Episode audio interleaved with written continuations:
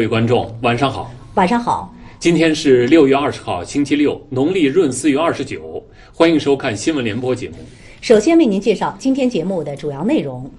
习近平签署第四十六号、四十七号、四十八号主席令；十三届全国人大常委会第十九次会议在北京闭幕，栗战书主持会议。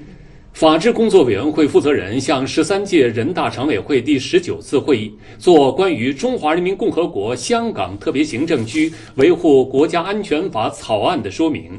全国夏粮播种已过八成。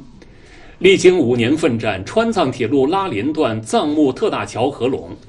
多位国际人士表示，中非团结抗疫特别峰会展现了中非团结抗疫的决心，为推动国际合作树立榜样。联合国人权理事会通过决议，强烈抗议和谴责美国非洲裔男子遭警察暴力执法死亡事件。各位观众，今天的新闻联播节目大约需要三十五分钟，接下来请您收看详细内容。本台消息，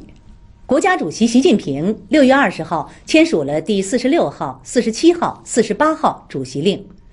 第四十六号主席令说。《中华人民共和国公职人员政务处分法》已由中华人民共和国第十三届全国人民代表大会常务委员会第十九次会议于二零二零年六月二十号通过，现予公布，自二零二零年七月一号起施行。第四十七号主席令说。《中华人民共和国档案法》已由中华人民共和国第十三届全国人民代表大会常务委员会第十九次会议于二零二零年六月二十号修订通过，现予公布，自二零二一年一月一号起施行。第四十八号主席令说。《中华人民共和国人民武装警察法》已由中华人民共和国第十三届全国人民代表大会常务委员会第十九次会议于二零二零年六月二十号修订通过，现予公布，自二零二零年六月二十一号起实行。十三届全国人大常委会第十九次会议二十号上午在北京人民大会堂闭幕，栗战书委员长主持会议。会议经表决通过了《公职人员政务处分法》新修订的档案法、新修订的人民武装警察法。会议表决通过了全国人大常委会关于加入武器贸易条约的决定，决定加入这个条约。会议表决通过了全国人大常委会关于批准二零一九年中央决算的决议，批准了二零一九年中央决算。会议还表决通过了有关任免案。在会议完成有关表决事项后，栗战书做了讲话。栗战书指出，本次会议共审议六件法律草案，通过其中的三件，贯彻党中央决策部署和全国人大相关决定。会议初次审议了《香港特别行政区维护国家安全法》草案，从国家层面建立健全香港特别行政区维护国家安全的法律制度和执行机制，是坚持和完善“一国两制”制度体系的重大举措，是保证香港长期繁荣稳定、“一国两制”事业行稳致远的治本之策。常委会组成人员认真审议了法律草案，大家认为草案符合宪法和香港基本法精神。全面准确贯彻了一国两制、港人治港、高度自治方针，充分考虑维护国家安全的现实需要和香港特别行政区的具体情况，要根据常委会审议提出的修改意见，修改好、完善好这部法律。栗战书指出，会议审议通过《公职人员政务处分法》，织密预防和惩戒职务违法犯罪的法网，有利于构建党统一领导、全面覆盖、权威高效的监督体系。审议通过《人民武装警察法》修订草案，对于坚持党对武装力量的绝对领导、规范和保障武警部队依法履行职责，具有重大意义。审议通过《档案法》修订草案，健全完善档案管理制度，为我国档案事业现代化提供更加坚实的法治保障。栗战书指出，财政政策和财政工作要全力支持做好“六稳六保”工作。审计工作要加强对重大政策措施落实情况的跟踪审计。栗战书指出，当前和今后一个时期，立法工作任务重、节奏快、要求高成为常态，要紧紧围绕新时代提出的新课题、新任务、新要求，以高度的责任感、使命感，加强和改进立法工作，进一步发挥法治固根本、稳预期、立长远的重要作用。闭幕会后。十三届全国人大常委会举行第十七讲专题讲座，栗战书委员长主持。中国政法大学校长马怀德做了题为“我国的行政法律制度”的讲座。本台消息。全国人大常委会法制工作委员会负责人六月十八号向十三届全国人大常委会第十九次会议作关于《中华人民共和国香港特别行政区维护国家安全法》草案的说明。说明指出。制定《香港特别行政区维护国家安全法》是贯彻党的十九届四中全会精神，落实全国人民代表大会关于建立健全香港特别行政区维护国家安全的法律制度和执行机制的决定的重要任务。《香港特别行政区维护国家安全法》草案有六章，分别为总则、香港特别行政区维护国家安全的职责和机构、罪行和处罚、案件管辖。法律适用和程序，中央人民政府驻香港特别行政区维护国家安全机构负责，共六十六条。草案主要包括以下几个方面的内容：一、明确规定中央人民政府对有关国家安全事务的根本责任和香港特别行政区维护国家安全的限制责任。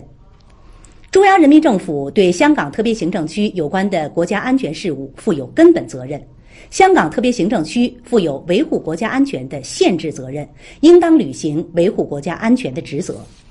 香港特别行政区行政机关、立法机关、司法机关应当依据有关法律规定，有效防范、制止和惩治危害国家安全的行为和活动。二，明确规定香港特别行政区维护国家安全应当遵循的重要法治原则。香港特别行政区维护国家安全，应当尊重和保障人权，依法保护香港特别行政区居民根据《香港特别行政区基本法》和《公民权利和政治权利国际公约》、《经济社会与文化权利的国际公约》适用于香港的有关规定享有的包括言论、新闻、出版的自由、结社、集会、游行、示威的自由在内的权利和自由。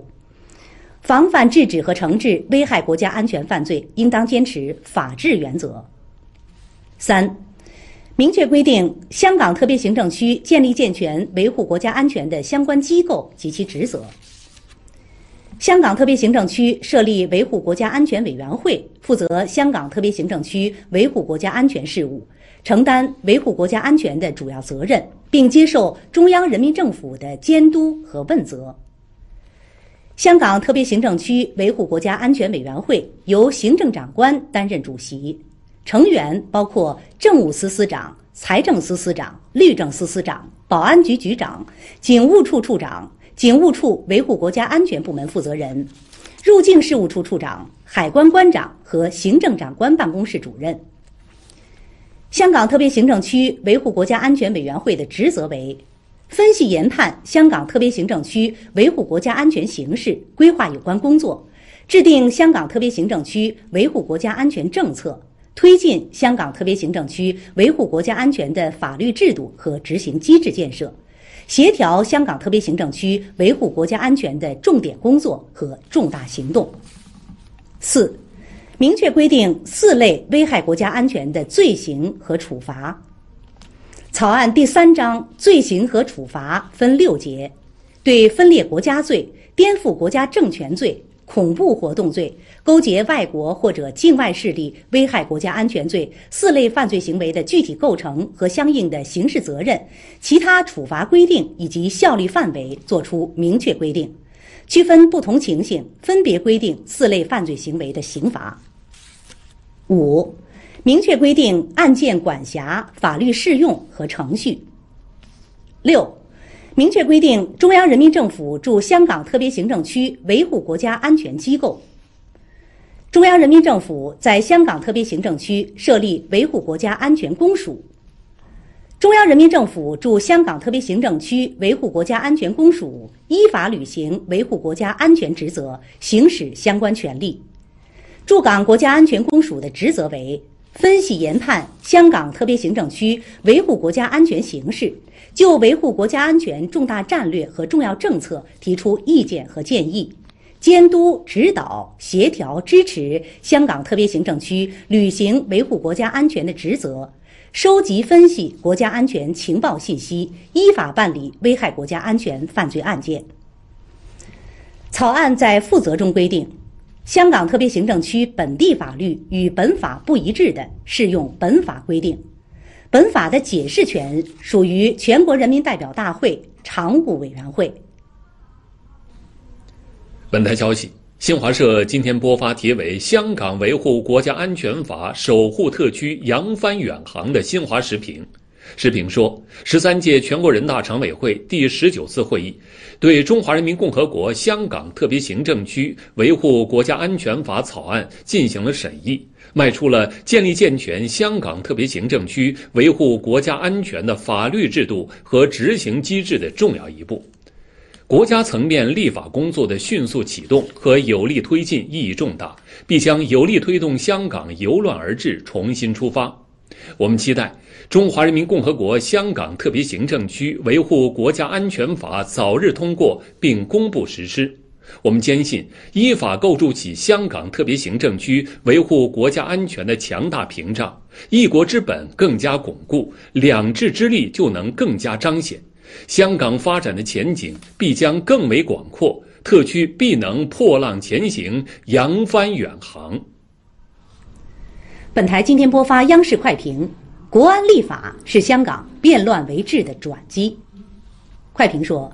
香港国安法是全国人大常委会依照宪法、香港基本法和全国人大有关决定制定的一部全国性法律。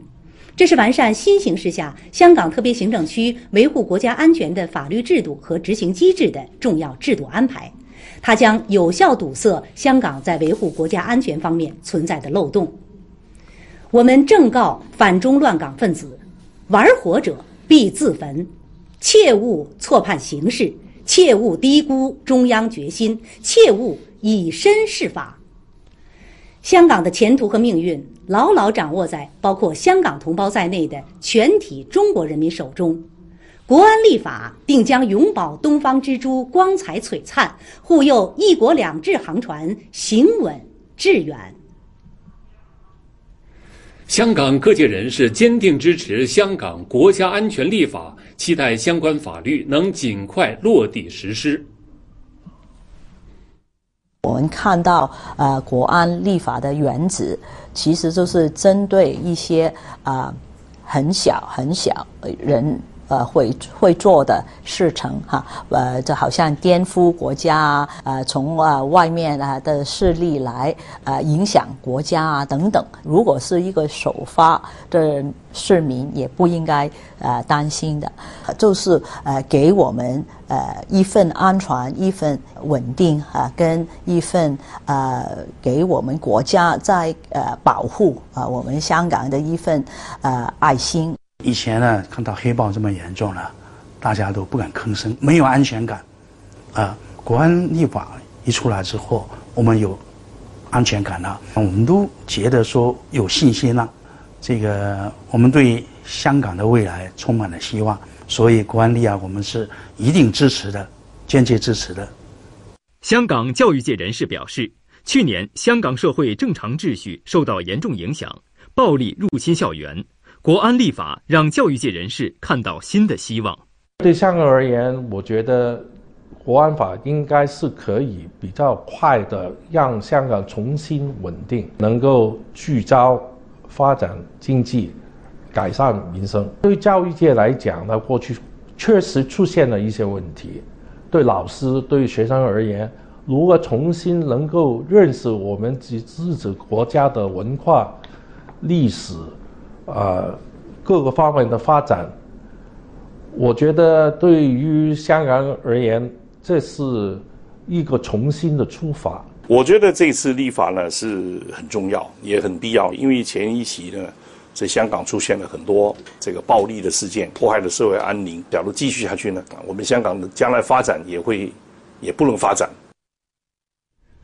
夏至临近，正是夏播抢商关键时期。目前，全国夏粮播种已过八成，主产区加大科技投入，力促粮食稳产提质。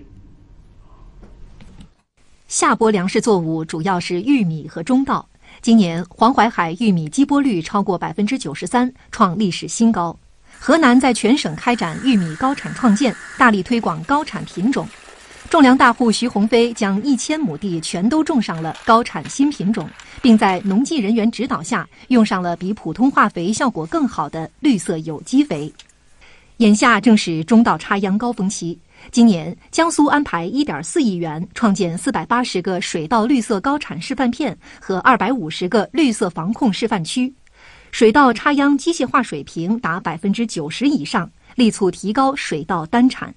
在江苏淮安，种粮大户刘青的一千三百亩水稻栽插进度比去年快了十天，这是因为今年他添置了高效的北斗导航无人插秧机。去年我一个人一天就可以干到五十亩地，过去雇人家来接三十亩地。刘青告诉记者，不仅省工省时。利用北斗导航，秧苗插得更直，后期水稻生长通风性好，将增产百分之五左右。今年下播，我们将粮食生产的任务分拣落实到了田块，同时推广水稻机插秧、免耕播种等高产高效的栽培技术，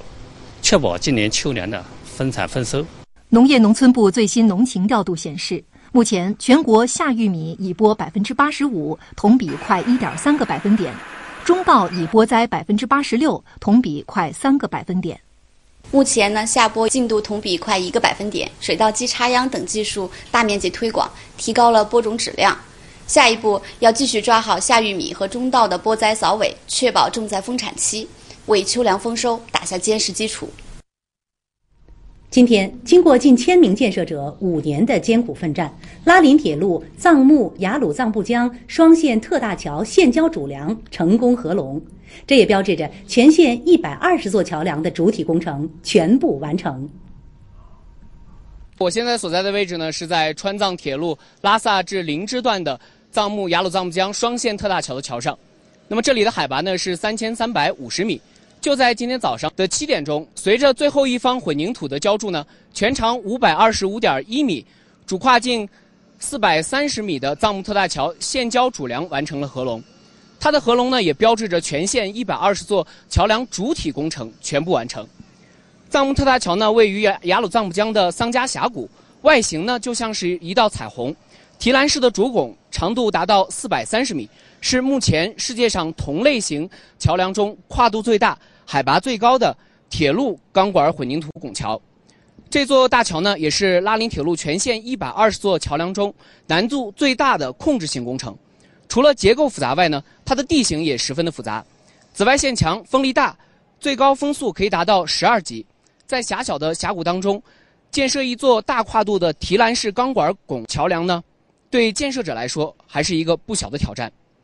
我们现在所在的位置呢，距离下方的水面有三十五米的高度，那既是高空施工，又是临水作业，所以说施工难度和风险都非常的高。因此呢，它也是一座具有世界级技术难度的铁路桥梁。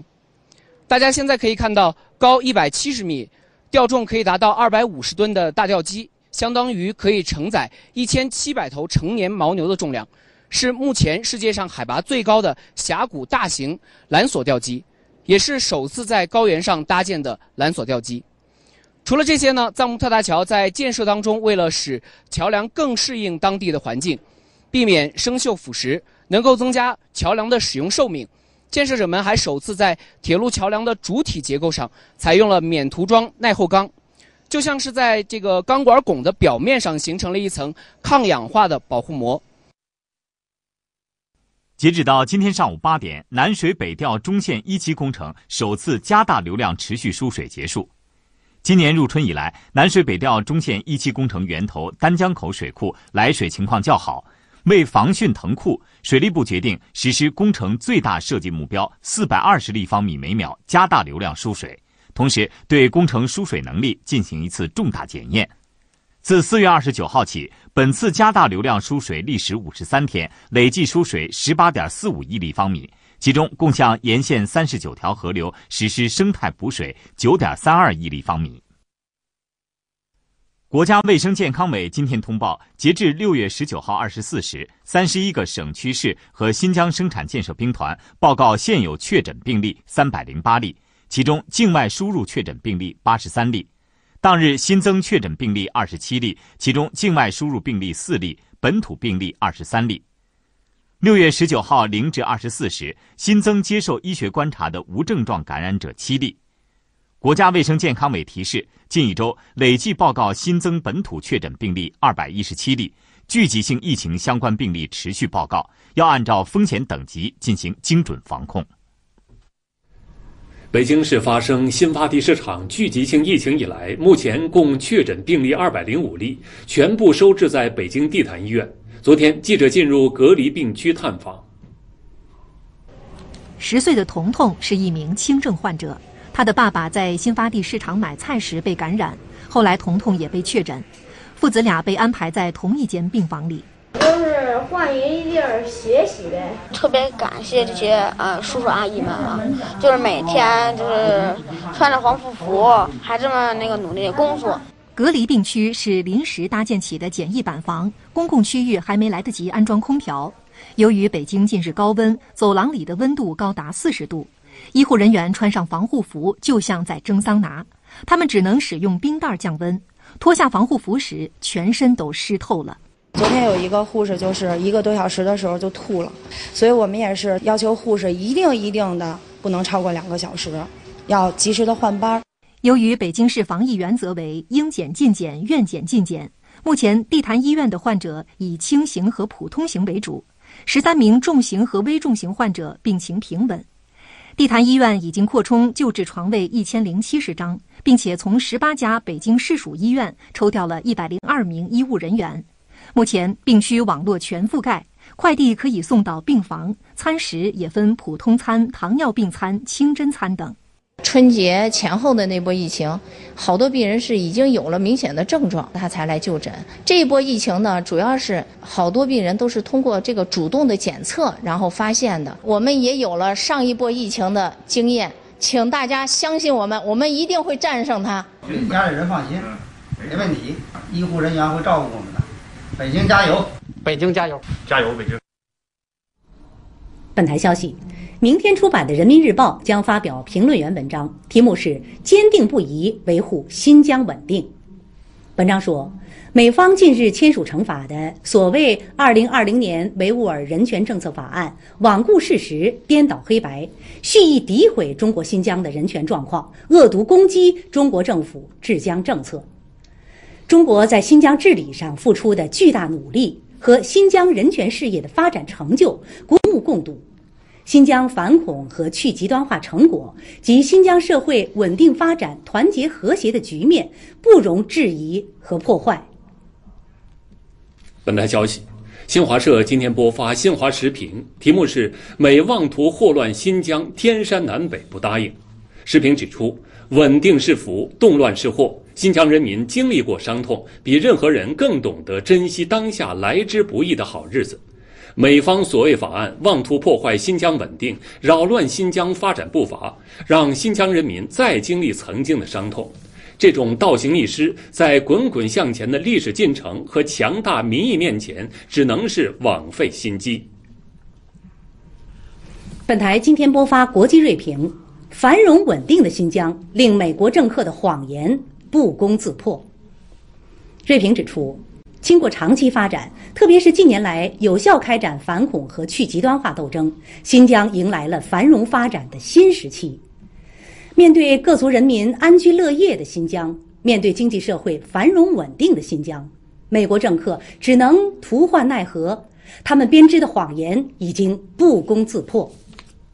瑞平强调，新时代的中国各族人民像石榴籽一样紧紧抱在一起。没有任何力量能够动摇中国人民捍卫祖国统一、维护民族团结、实现发展目标的信心和决心。奉劝那些纵容袒护暴恐分子的美国政客，趁早幡然醒悟，回到人间正道。下面来看一组联播快讯。银保监会最新统计，今年以来，我国贷款投向结构进一步优化。今年前五个月，新增贷款的一半投向了基础设施建设、制造业、批发零售业和服务业等领域。其中，制造业新增贷款一点四万亿元，同比增长百分之十点一；制造业中长期贷款和信用贷款增长明显加快。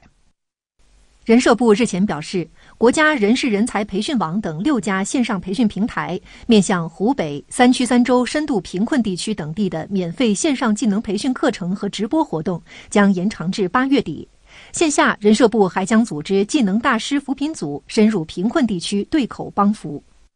今天，安徽省二百六十一个重大项目集中开工，总投资超过一千二百亿元。新开工项目覆盖安徽十六个市，涉及智能家电、新能源电池、餐厨油烟监测等战略性新兴产业以及传统产业升级改造。今天，国家综合性消防救援队伍、驻乡部队、医疗救援、社会救援力量等共计一千八百多人，在湖南长沙进行了二零二零年抗洪抢险应急演练。演练过程中，直升机、冲锋舟、无人机等特种救援装备齐上阵，实战化检验抗洪抢险应急能力。天文预报显示，六月二十一号，精彩的日环食天象将在全球多地上演。在我国西藏、四川、重庆、贵州、湖南、江西、福建、台湾等地的部分地区将自西向东先后出现日环食景观，全国其他地区的人们可以看到日偏食。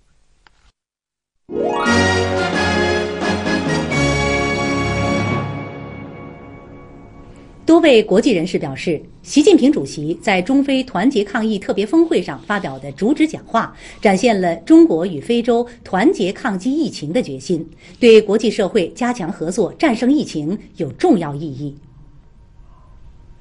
国际人士表示，习近平主席提出四个坚定不移非常重要。中国为非洲国家抗击疫情提供实质性支持，积极推动国际社会团结抗击疫情。我认为中国坚定不移践行多边主义，强调支持世界卫生组织，对全球抗疫来说十分重要。尤其是当前我们整个非洲和其他一些发展中国家，可能还将面临疫情进一步蔓延。习近平主席的主旨讲话，我认为有非常重大的意义。非洲国家的疫情防控非常需要国际社会的帮助。习近平主席明确指出要加强中非合作，还提到了在复工复产方面的合作。我们斯瓦希里语有句老话：“逆境中帮助你的人才是真朋友。”这次抗击疫情中，又是中国为非洲提供了最大支持。这次会上，习近平主席又提到帮助建设非洲疾控中心总部等一系列合作举措。这就是非中关系患难与共，风雨同舟。多国专家和学者表示，在疫情全球蔓延的关键时刻，中非团结抗疫特别峰会举行，恰逢其时，为推动国际抗疫合作树立榜样。我们高度评价中国帮助其他国家抗击疫情的行动，应当帮助那些不能自主研发疫苗和缺乏医疗资源的国家。习主席提到的与非洲拓展五 G 合作也十分重要及时，将帮助非洲更多的参与国际合作。所有国家应该认识到，我们是一体的，世界各国需要共同努力控制新冠病毒。中国的做法是非常积极成功的，是我们必须学习的。习近平主席讲话中提到，愿率先将新冠疫苗惠及非洲国家，这令人印象非常深刻。我赞赏中国倡导践行多边主义，推动全球合作。人类社会要进步的唯一途径就是加强合作。针对美方将所谓“二零二零年维吾尔人权政策法案”签署成法，多国人士表示，新疆事务纯属中国内政，美国的目的就是妄图破坏中国的稳定，遏制中国的发展。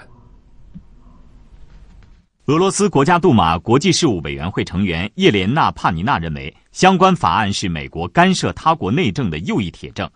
在美国国内持续的种族冲突和动荡背景下，美国对于中国的指控显得荒谬可笑。美国现在几乎全国都在抗议种族歧视，而且过去三周，大约有一百零二个城市出现了向抗议人群发射催泪弹和橡胶子弹的现象。签署相关法案就是转移注意力的政治手段。这不是美国第一次扮演插手别国内政的警察。我们知道，美国自己正经历因为种族问题引发的持续抗议。美国还让哪些移民家庭骨肉分离？美国这个法案里的很多内容，其实可以用来严厉的批评美国。美国明显是双重标准。我曾把我在新疆的所见所闻写了文章，发表在金字塔报上。经过长期观察，我认为有外部势力在新疆进行操纵，准确的说是包括美国在内的一些势力，试图给中国制造麻烦，最终目的只有一个：阻挠中国的发展。美国政府对中国的无端指责，就是打着人权的幌子，试图实现自己的利益。中国不仅与恐怖主义做斗争，还致力于从根源上铲除恐怖主义，包括消除贫困和改善民生等，这是值得称道的。我们看到这个法案不是美国对中国使用的新花样了。新疆问题是美国用来打压中国的关键工具之一。联合国人权理事会十九号以协商一致的方式通过决议，对美国非洲裔男子乔治·弗洛伊德遭警察暴力执法死亡事件表示强烈抗议和谴责。决议说，联合国人权理事会在强烈谴责弗洛伊德死亡事件的同时，对持续的种族歧视和暴力行径表示谴责。要求联合国人权事务高级专员尽快编写一份审查报告，并持续关注弗洛伊德之死所引发的后续事件。刚刚结束的紧急辩论是人权理事会具有历史意义的里程碑，国际社会表达了对乔治·弗洛伊德死亡这一悲剧事件的强烈抗议。黑人的命也是命，种族主义的存在与联合国宪章中所提及的承诺是完全矛盾的。在过去的几周里，世界各地的人们大声呼吁，传达出明确信号：不能再忍受种族歧视、暴力执法。十九号在美国被认为是标志美国奴隶制终结的日子。当天，美国华盛顿、纽约、芝加哥等众多主要城市的大批民众在进行纪念的同时，继续抗议种族歧视和暴力执法。九十三岁的非洲裔老奶奶奥普尔里也参加了活动。他说：“一九四零年六月十九号，也就是他十三岁的时候，自己的家被一个白人暴徒烧毁。而漫长的八十年过后，美国人依旧在为种族歧视而抗争。”根据世卫组织最新实时统计数据，全球累计新冠肺炎确诊病例升至八百五十万六千一百零七例，累计死亡病例为四十五万五千二百三十一例。截至北京时间今天十六点。美国累计新冠肺炎确诊病例达到二百二十二万两千五百七十六例，确诊病例单日新增超过三万例，累计死亡病例为十一万九千一百三十一例。据美国媒体报道，美国国家过敏症和传染病研究所所长福奇十九号表示，美国部分地区应对疫情的方式不够科学有效。美国目前的状况，一方面是由于领导不力，另一方面是公众没有严格遵守防疫指南。截至当地时间十九号十八点，巴西确诊病例达到一百零三万两千九百一十三例，同时单日新增病例也出现新高，为五万四千七百七十一例。下面来看一组国际快讯。伊朗外交部发言人穆萨维十九号发表声明说，国际原子能机构当天通过的有关伊核准入问题决议没有建设性，令人失望。声明说，这是一份政治性而非技术性的决议。英国、法国和德国起草的相关决议草案要求伊朗和国际原子能机构全面合作，向国际原子能机构提供两处地点的核查准入。欧盟委员会十九号以视频会议的形式召开成员国领导人峰会，讨论欧盟多年期财务框架以及欧盟复苏基金计划等问题。五月二十七号，欧盟宣布计划设立七千五百亿欧元的复苏基金，以扶持受新冠肺炎疫情冲击的经济体。巴西里约热内卢州的两支球队于当地时间十八号晚在马拉卡纳大球场进行了里约州联赛中的一场比赛。为防控疫情，观众不得进入赛场，这也是巴西疫情爆发后的首场职业足球赛。今天的新闻联播播送完了，感谢收看。更多新闻资讯，请关注央视新闻客户端；更多移动视频，请下载央视频。观众朋友，再见。再见。